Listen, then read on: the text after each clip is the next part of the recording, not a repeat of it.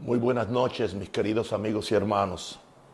Vengo ustedes en el nombre de Jesús, nombre que es sobre todo nombre, nombre al cual se dobla toda rodilla de los que están en los cielos, en la tierra y debajo de la tierra. Vengo ante ustedes bajo la dirección del Espíritu Santo, cubierto por la sangre preciosa de- del Cordero, y pidiendo que la gracia de Dios repose sobre mí, que con la asistencia de, de los ángeles que están conmigo siempre, yo pueda ser de bendición a ustedes y que yo solamente le traiga la verdad absoluta de la palabra del Señor y que yo me constituya en un instrumento de Dios para bendecirles, para ayudarles y para hacerles conscientes de la gran responsabilidad que tenemos que mostrar en este tiempo, aleluya, en que estamos nosotros viviendo.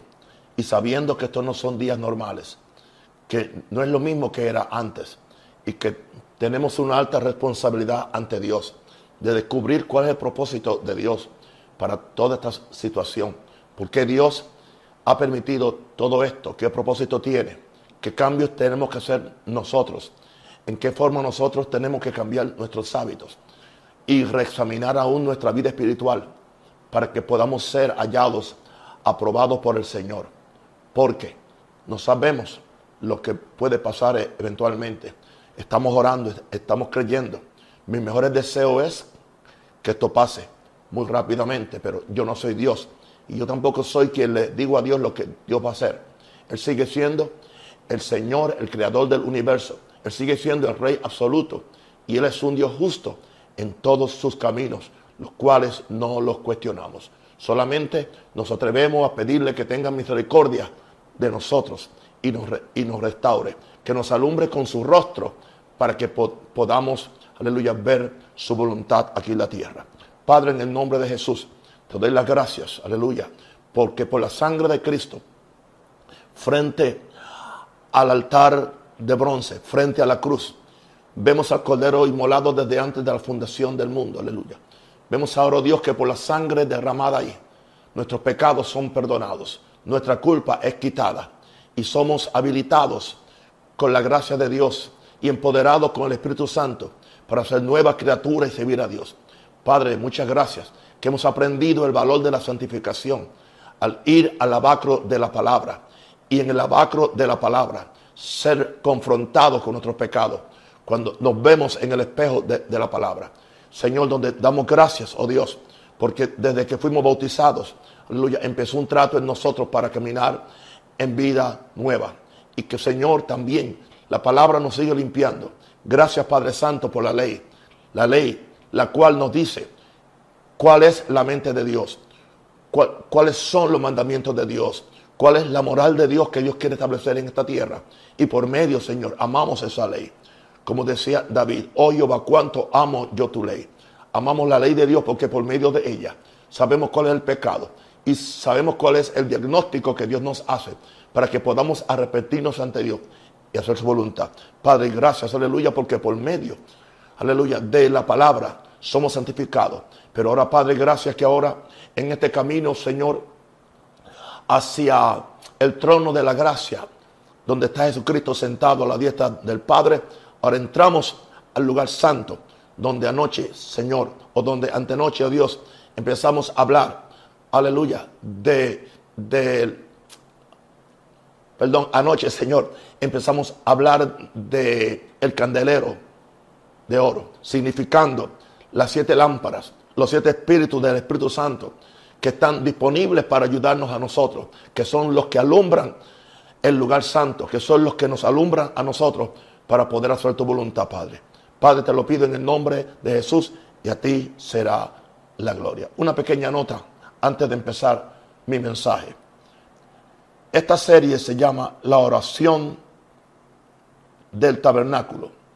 Yo no estoy trayendo un curso acerca del tabernáculo. Prácticamente no estoy interesado en la tipología del tabernáculo simplemente para llenarme la cabeza de conocimiento y sentir un orgullo que entiendo todo lo que pasó en el tabernáculo. No, yo estoy usando el tabernáculo solamente como un patrón para que oremos, para que la misma forma que los sacerdotes entraban hasta el lugar santísimo, así nosotros los intercesores podamos entrar ante la presencia de Dios para hacer intercesión y hacer expiación por nosotros y por otros. Quiero hacer esa aclaración. Amén.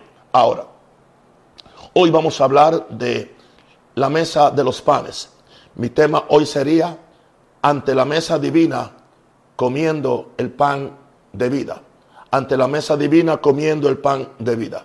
Tuve un buen tiempo, tiempo hoy ah, viendo este mensaje y Dios dándome muchas ideas creativas para que ustedes puedan entender qué es lo que el Espíritu Santo nos está enseñando y cómo nos está habilitando en nuestra vida espiritual. Vamos a Éxodo 25, verso 23 al 24. Instrucciones a Moisés. Harás asimismo una mesa de madera de acacia. Es interesante que la mesa es de madera. Madera en la Biblia tipifica o significa humanidad. Harás asimismo una mesa de madera de acacia. Su longitud será de dos codos y de un codo su anchura. Su altura de, su altura de codo y medio. Y ahora viene un, un elemento muy importante. Y la cubrirás de oro puro. Y le harás una cornisa de oro alrededor. Nos damos cuenta que todos los muebles que hay en el lugar santo son de oro. Porque en el lugar santo hay santidad, hay divinidad. Y el oro significa la santidad de Dios, la divinidad. Y interesante que la mesa que es hecha de, madera es cubierta con oro, indicando esto que Dios nos da a entender que nosotros, aunque seguimos siendo ah, de un material inferior, pero cuando entramos a la presencia del Señor, la divinidad de Dios empieza a cubrirnos y somos cubiertos ante Dios con su oro, con su justicia, con su amor y con su misericordia. Ahora, vamos a Éxodo 40, verso 22 al 23. Moisés puso la mesa en el tabernáculo de reunión, al lado norte de la cortina, fuera del velo. O sea, que el velo estaba en el lugar santísimo. Así que encontramos aquí ahora que la mesa está entre el lugar santísimo y el tabernáculo perdón, y el altar de bronce. Y sobre ella, sobre esta mesa puso por orden. Es interesante, por orden, el orden. Dios es un Dios de orden. Y sobre ella puso por orden los panes delante de Jehová, como Jehová había mandado a Josué. Y quiero que ustedes entiendan que la fabricación del tabernáculo de Moisés no se dejó a la discreción o a la habilidad de Moisés, sino que él recibió el diseño, el patrón estando en el monte. Y cuando él bajó, él hizo exactamente porque Dios le advirtió y le dijo muy, muy en serio, encárgate, prepárate de hacer todo de acuerdo al diseño que recibiste en el monte. Pastores y ministros, yo creo que eso indica nuestra necesidad de subir al monte de Jehová de subir a su presencia para que nosotros no hagamos una iglesia, un ministerio o, una institución de acuerdo a nuestros gustos, sino que veamos cuál es el diseño divino y de acuerdo al diseño divino edifiquemos lo que es conforme a la voluntad de Dios o el diseño de Dios. Porque Dios iba a morar en ese tabernáculo. Es interesante que Dios no va a morar en aquello que no se ha diseñado conforme a su diseño divino. Dios tiene toda la, sabiduría. Es muy importante que yo mencione ese, esa realidad. Ahora, son tres puntos y esos tres puntos pues ah, yo entonces los después los, los comento. Ustedes saben que voluntariamente, por mucho amor, le estoy poniendo la nota de cada una de las lecciones ahí en el muro del Facebook para que ustedes también sean bendecidos. No agarre esto y vaya a predicarlo mañana. Yo estoy predicando esto después de 46 o 47 años de ministerio. Por cierto, es la primera vez que yo predico este material. Así que, porque usted no puede predicar esto sin usted haber tenido la experiencia antes de yo traer la palabra, yo he tenido la experiencia. Yo sé lo que es pasar por esas estaciones. yo sé lo que es estar en el lugar santísimo, orando, intercediendo. Y eso se me incrementó, especialmente ahora en esta temporada, donde es tan importante que nosotros oremos unos por los otros. Así que tengo tres letras que son los puntos principales, A, B y C, y después, bajo las letras, tengo los números. Le digo esto para los que ven después el documento y lo pueden usar. Y lo puede formatear como usted quiera. Perdóneme.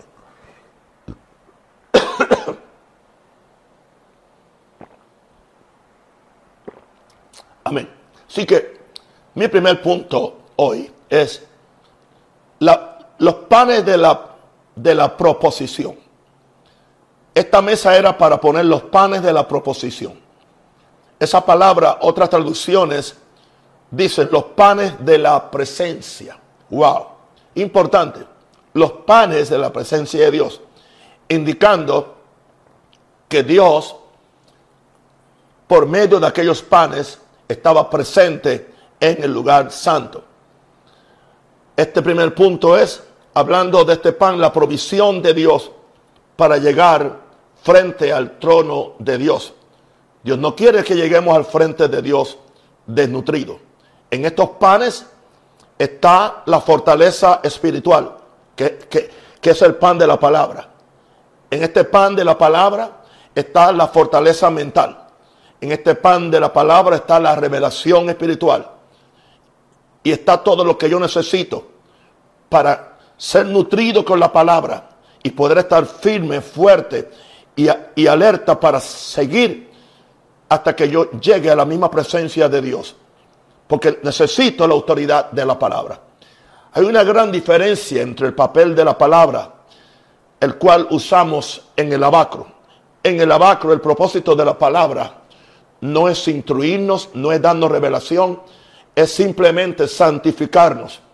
Santificarnos y limpiarnos de toda mundanalidad para que entonces podamos estar listos para ahora en el, en el lugar santo recibir la palabra ahora como nutrición, no solamente como información, sino como revelación, para que podamos seguir por este camino que vamos hasta el trono de Dios. En Éxodo 25 le dije ya, no le dije, pero le digo ahora, 30. Y pondrá sobre la mesa el pan de la proposición o el pan de la presencia delante de mí continuamente. Así que Dios le exigía a los sacerdotes y a los levitas que tenía que haber pan en el lugar santo continuamente. Interesante que los sacerdotes y levitas, que eran los ministros de aquella dispensación, eran los responsables de que el pan no faltara en el lugar santo. Quiero decirle, mis compañeros pastores, nosotros somos responsables que el pan de la palabra, que el pan de la presencia de Dios no falte de su iglesia, no falte de nuestra predicación. No estamos aquí para predicar un pan viejo o un pan podrido o simplemente un dulce. Ellos no dijeron, no, el pan es muy seco. Vamos a ponerle un poquito de azúcar o un poquito de color. No, ellos tuvieron que hacer el pan conforme a las órdenes de Dios. Hablemos de este pan. En primer lugar, y aquí tengo cinco puntos. En primer lugar, estos panes eran hechos con mucha integridad y en abundancia. Yo no sabía, hoy yo me sorprendí, que eh, Levítico 24, 5 y como usé la nueva traducción viviente dice, también deberás hornear 12 panes de harina selecta. Eso indica que la harina tenía que ser íntegra, tenía que ser buena. Usarás, usarás 4 kilos, que son 8.8 libras para cada pan. Bueno, tengo que confesar mi ignorancia. Hasta hoy yo me dejaba ir por lo que he visto en películas o en algunas diapositivas que ponen algunos de esas enseñanzas que yo he visto muchas de ellas acerca del tabernáculo. Y por cierto, ninguna de ellas me llevaron a orar. ahora sí, Dios me llevó a orar y ahora yo puedo regresar al tabernáculo, no a verlo simplemente como un como algo histórico, sino como algo espiritual, algo que era un tipo de lo que ahora es nuestra vida en Cristo Jesús. Ahora, imagínense lo que es. Estamos hablando de 12 panes y dice que 4 kilos, 4 kilos de harina para cada pan. Así que no eran unos pedacitos de pan simplemente. No, estamos hablando de que había pan suficiente.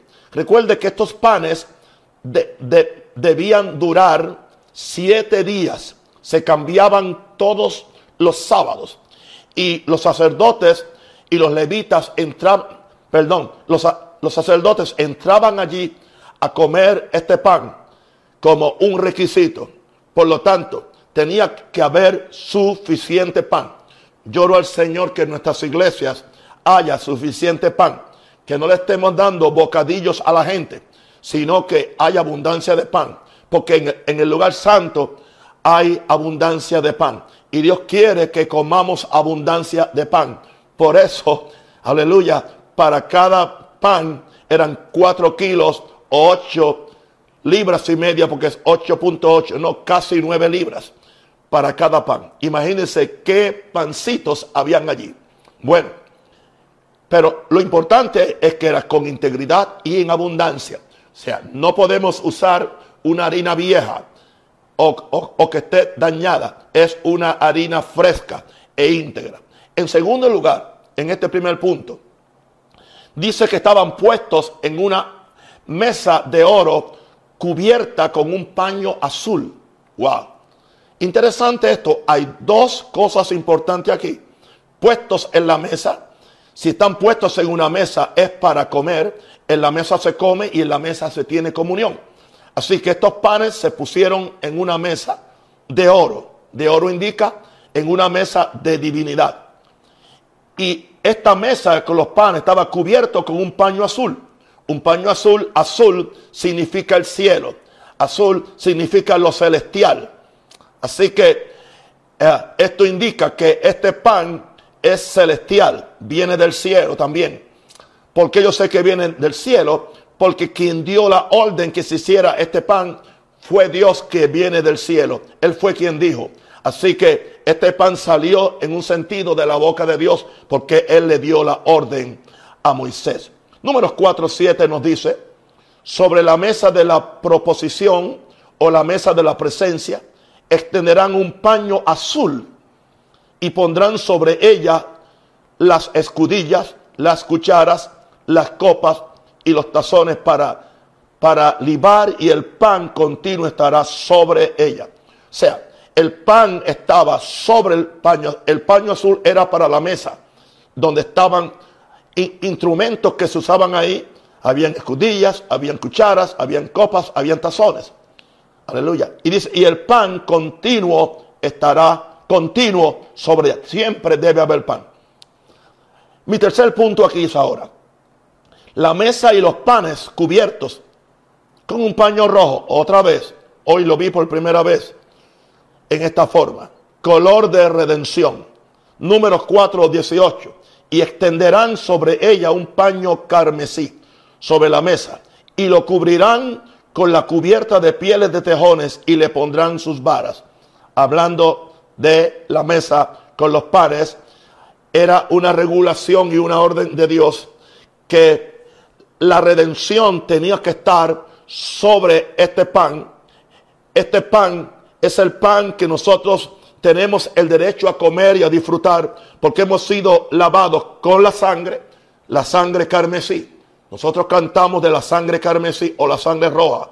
Así que por eso es que en esta semana, no sé si han notado que todas las noches me he puesto una camisa roja y estaré usando una hasta que acabe esta serie el viernes, porque yo quiero hacerme consciente que todo este asunto empezó con sangre y va a seguir con sangre hasta que lleguemos al lugar santísimo donde vamos a ver la sangre de Cristo puesta sobre el altar, el altar del cielo o sobre el trono de la gracia.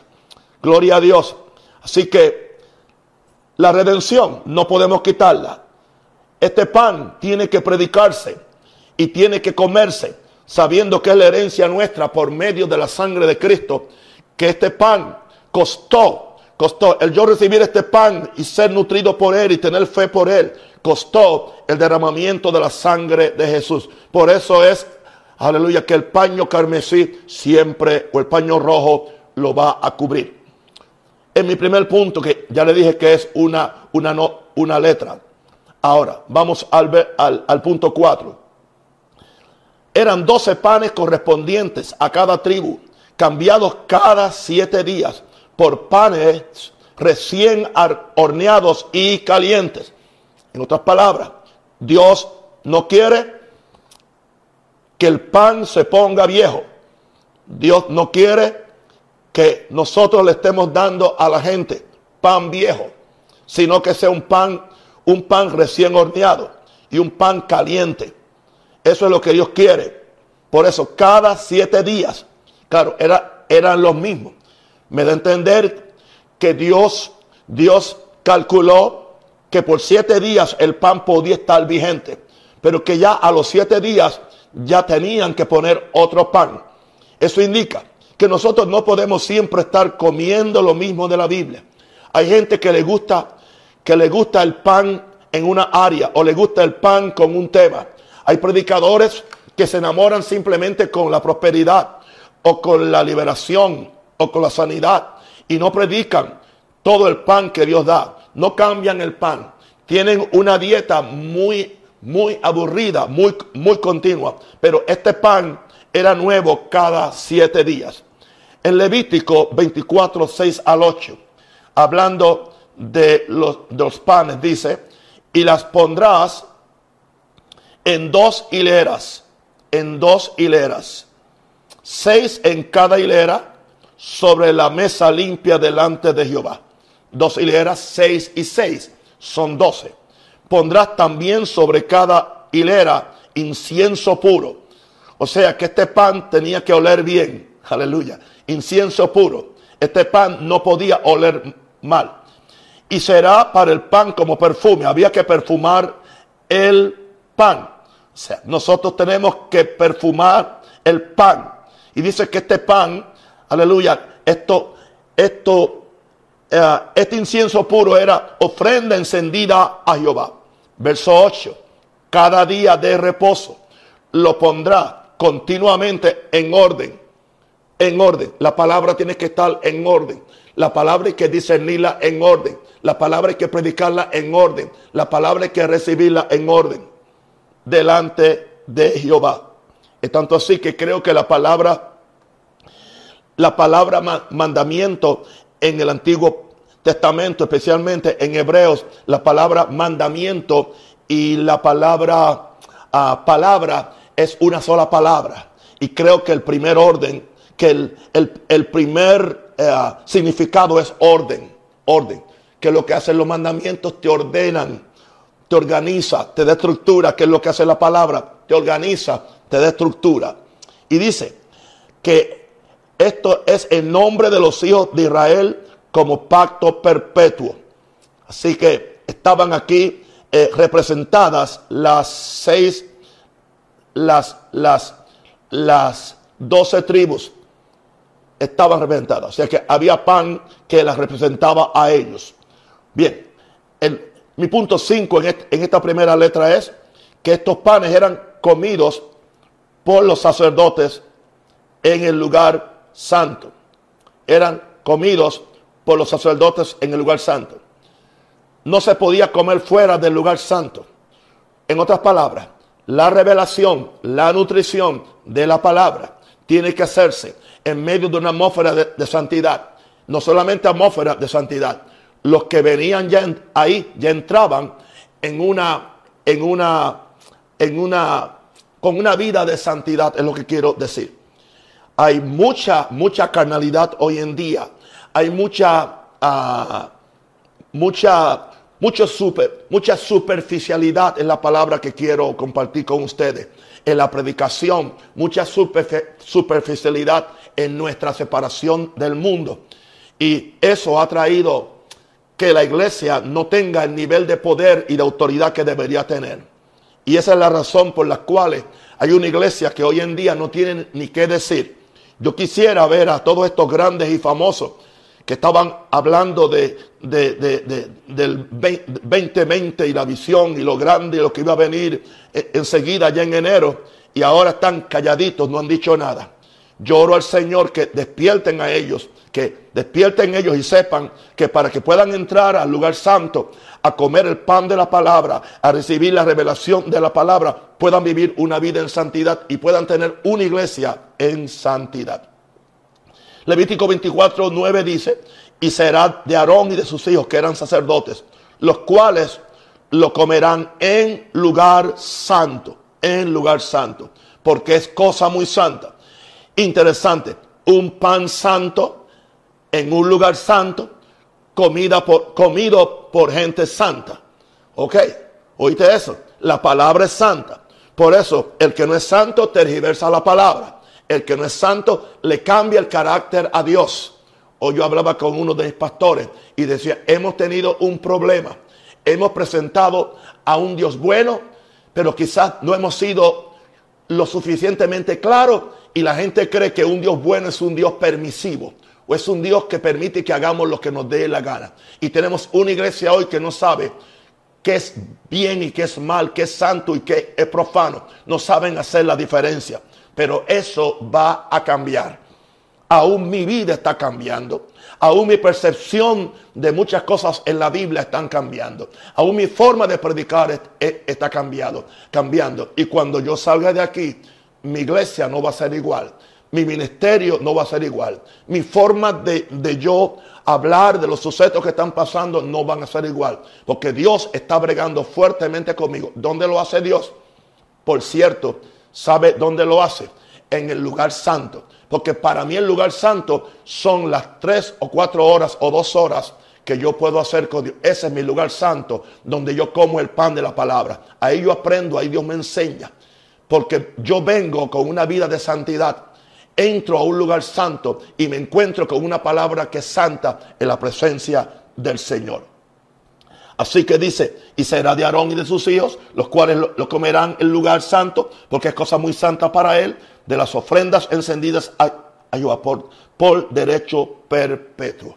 Y en esta forma ya creo que le es le he dado algo muy claro. Simplemente con este primer punto ya podemos orar y estamos bien. Pero vamos al punto B en mi bosquejo. ¿Qué representan estos panes? Los panes representan la palabra de Dios. No es coincidencia que en el Padre Nuestro, en Mateo 6:11, Jesús nos dijo, el pan nuestro de cada día, dánoslo hoy. Necesitamos pan diario, pan nuestro, pan caliente, pan que nos sostenga, pan que nos dé vida. Ahora, el pan siempre, son tres puntos aquí. El pan siempre ha sido un elemento de alimentación. Ese es mi primer punto. El pan siempre ha sido un elemento de alimentación. Por eso la Biblia habla el pan diario, el pan diario. Y no es que es pan necesariamente. Si es carne, el pan diario. Me estoy ganando el pan diario. Te vas a ganar el pan con el sudor de tu frente.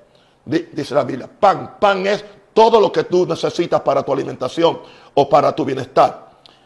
El Salmo 104 versículos 14 al 15 dice, hablando de Dios, hablando del control que Dios tiene sobre su creación, Él hace producir el heno para las bestias y la hierba para el servicio del hombre, sacando el pan de la tierra y el vino que alegra el corazón del hombre, el aceite que hace brillar el rostro. Hay tres cosas que Dios le da a los hombres para que la disfruten, el vino que alegra el corazón del hombre, el aceite para que se una el rostro y el pan que sustenta. Pero hoy solamente nos encargamos del pan que sustenta la vida del hombre. Indicando esto que necesitamos pan. Ahora, necesitamos pan para nuestro cuerpo, necesitamos comida para nuestro cuerpo. Pero Jesús fue muy claro y nos dijo, no solamente de pan vive el hombre. Sucede que Satanás quería que Jesús solamente comiera un pan y que lo comiera bajo su dirección o en la forma y que lo consiguiera como el diablo quería que lo, lo consiguiera. Y entonces Jesús le contesta y le reitera, no solo de pan vivir el hombre, sino de toda palabra que sale de, de, la boca de Dios. Ahora, el pan siempre ha sido un elemento de alimentación, pero hay otro pan, hay otra comida. Jesús le dijo a alguien, una vez estaba con la samaritana y, y le, le, trajeron comida y él dice, no quiero ahora. Y alguien dijo, alguien le, le trajo pan, alguien, alguien, le trajo comida. Él dijo, no, no, no, mi comida es que haga la voluntad del que me envió. Así que hacer la voluntad de Dios es comer pan. Aleluya. Recibir la revelación de Dios es comer pan. Tomar la Santa Comunión es comer pan, pero es comer el cuerpo de, de Cristo. Eh, recibir la palabra fuerte es, es, es comer un buen, un buen pan. Número dos, en este, en mi segundo punto, que los panes representan la palabra de Dios. Este pan es un recordatorio que Dios alimentó a su pueblo aún en el desierto con lo que salía de su boca. Importante esto. Un recordatorio que Dios alimentó a su pueblo. Y él quería que ese recordatorio estuviera en el lugar santo. Y que los directores, los sacerdotes, se acordaran siempre, aleluya, que si ellos han llegado ahí, Dios los mantuvo con vida porque le llovía pan del cielo. Pan del cielo les dio a comer, dice la Biblia. Y era un pan que se llamaba maná. Que la palabra maná significa que es esto, porque era un pan divino diferente, era un pan de ángeles. Ahora, Deuteronomio 8.3 nos dice, está hablando Moisés a la nueva generación que va a entrar a la tierra prometida.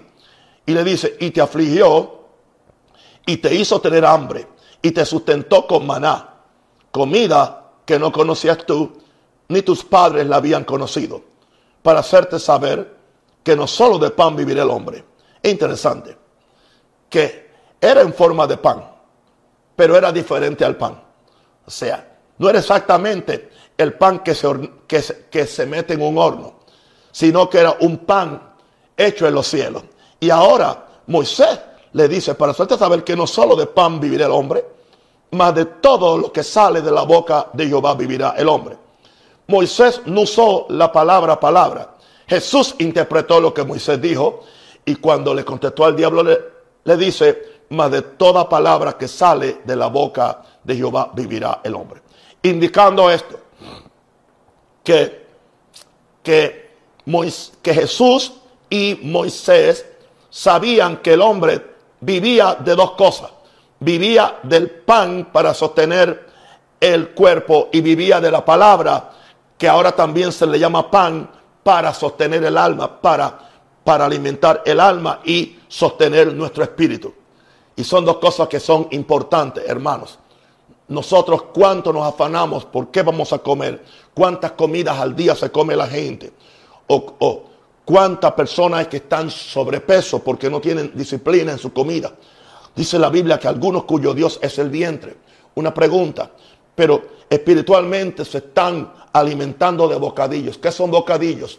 Bueno, un versito bíblico que alguien dice, un tuit que alguien dice que muchas veces no es ni bíblico y la gente cree, o cánticos que aún su teología está bastante, bastante falluca o fallida porque porque no es exactamente lo que la Biblia dice.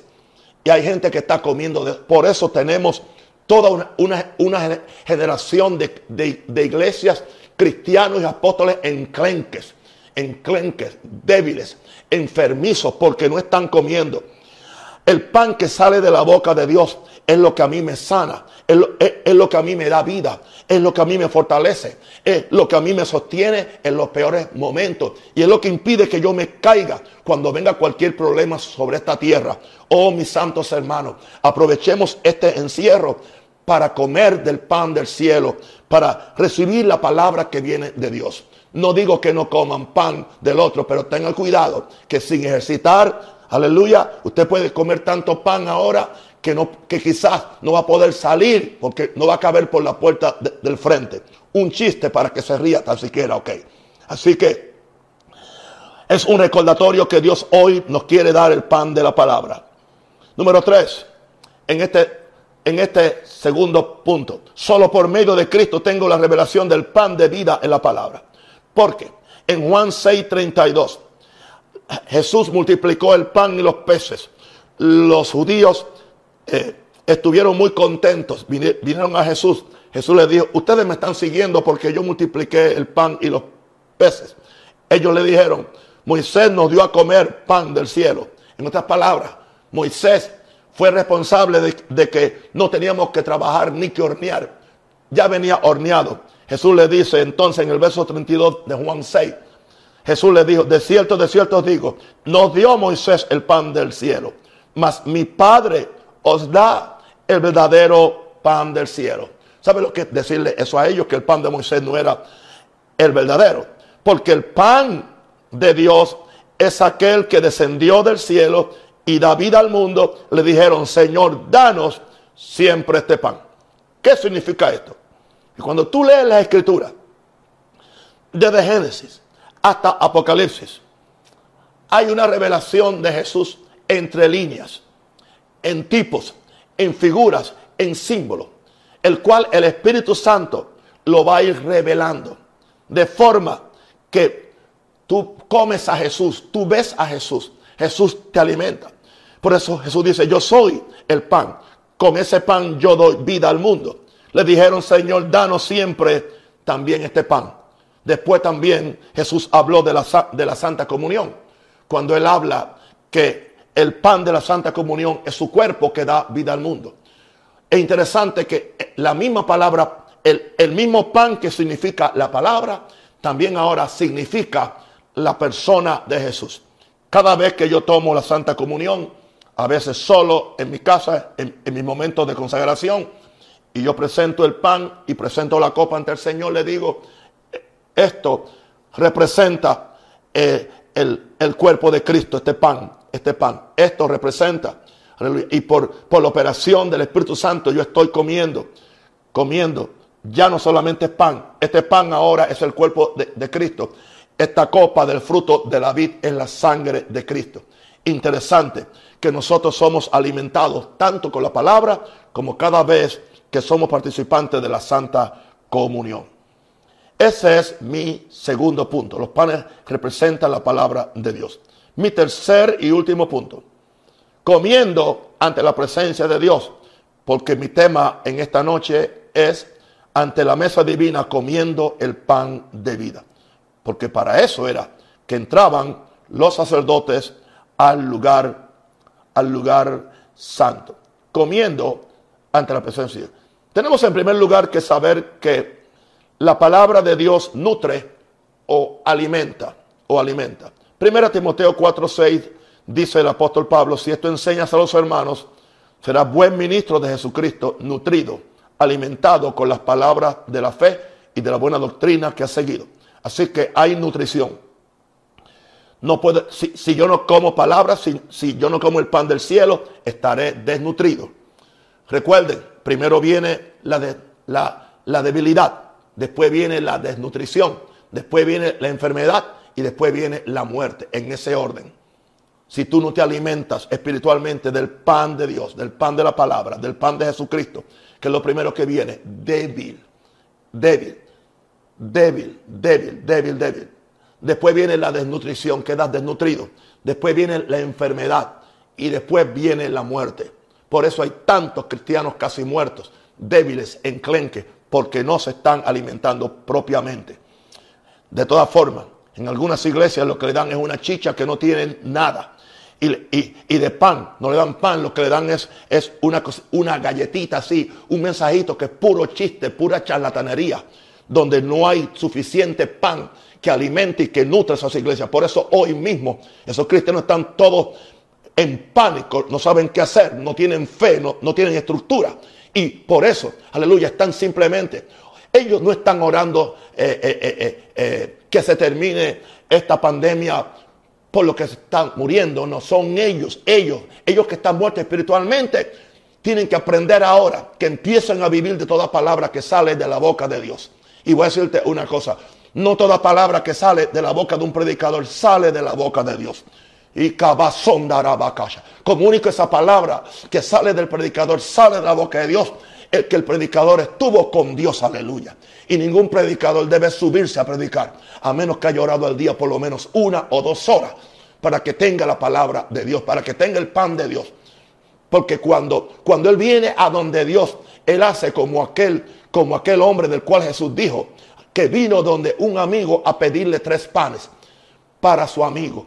Hermano, cada mañana que yo oro y, y, cuando yo estoy orando sobre el Padre nuestro, yo, yo digo, Señor, soy como aquel hombre.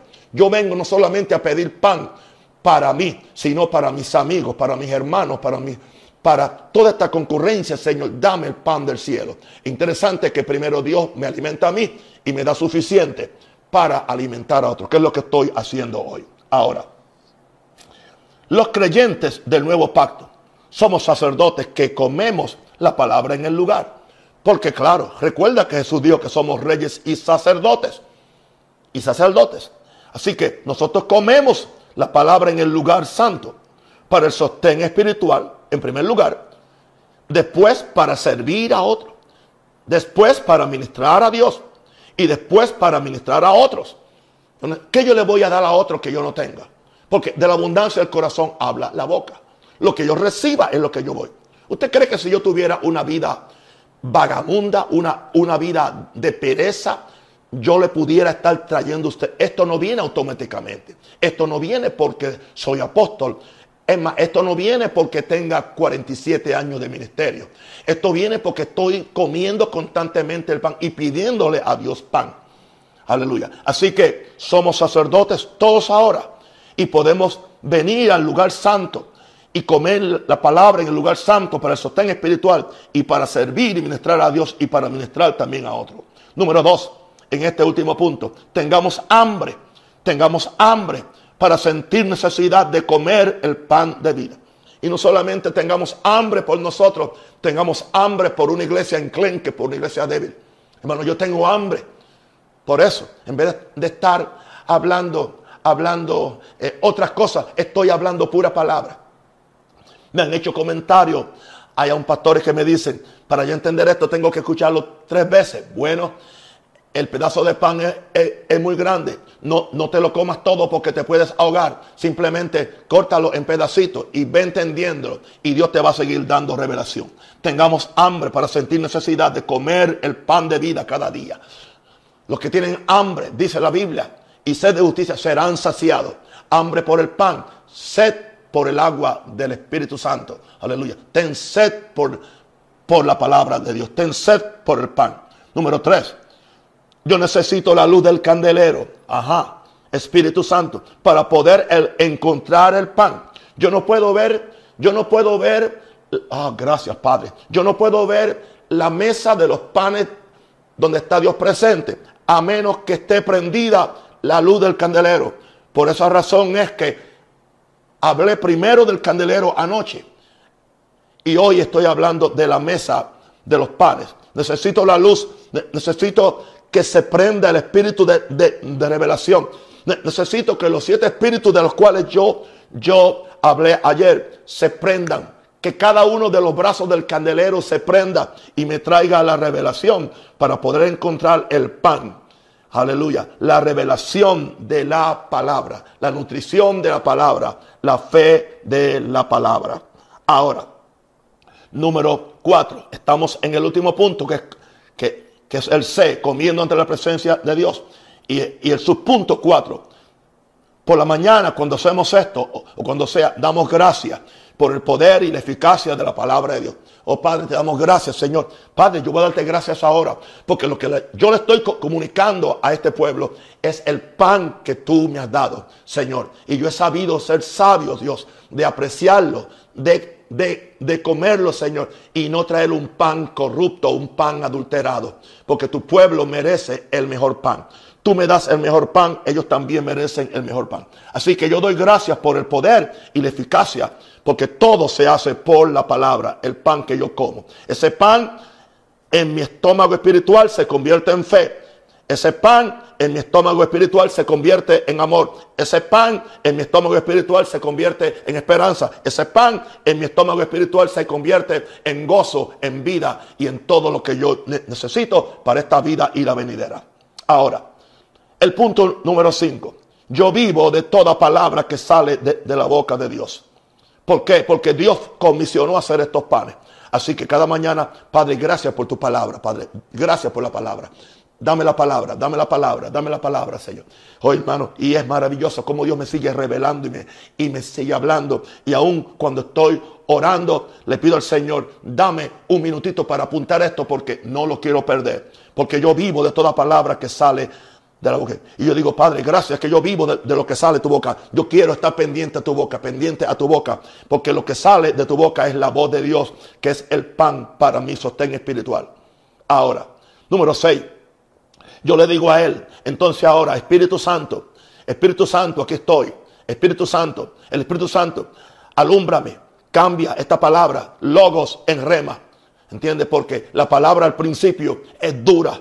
La palabra al principio es solamente aparentemente un concepto o un principio. Hay gente que se quedan en el principio eh, se quedan en la letra, pero entonces ahora el Espíritu Santo convierte el logos en el rema. El rema es la palabra hablada, y esa es la palabra que trae fe. Y esa es la palabra que es la espada del Espíritu.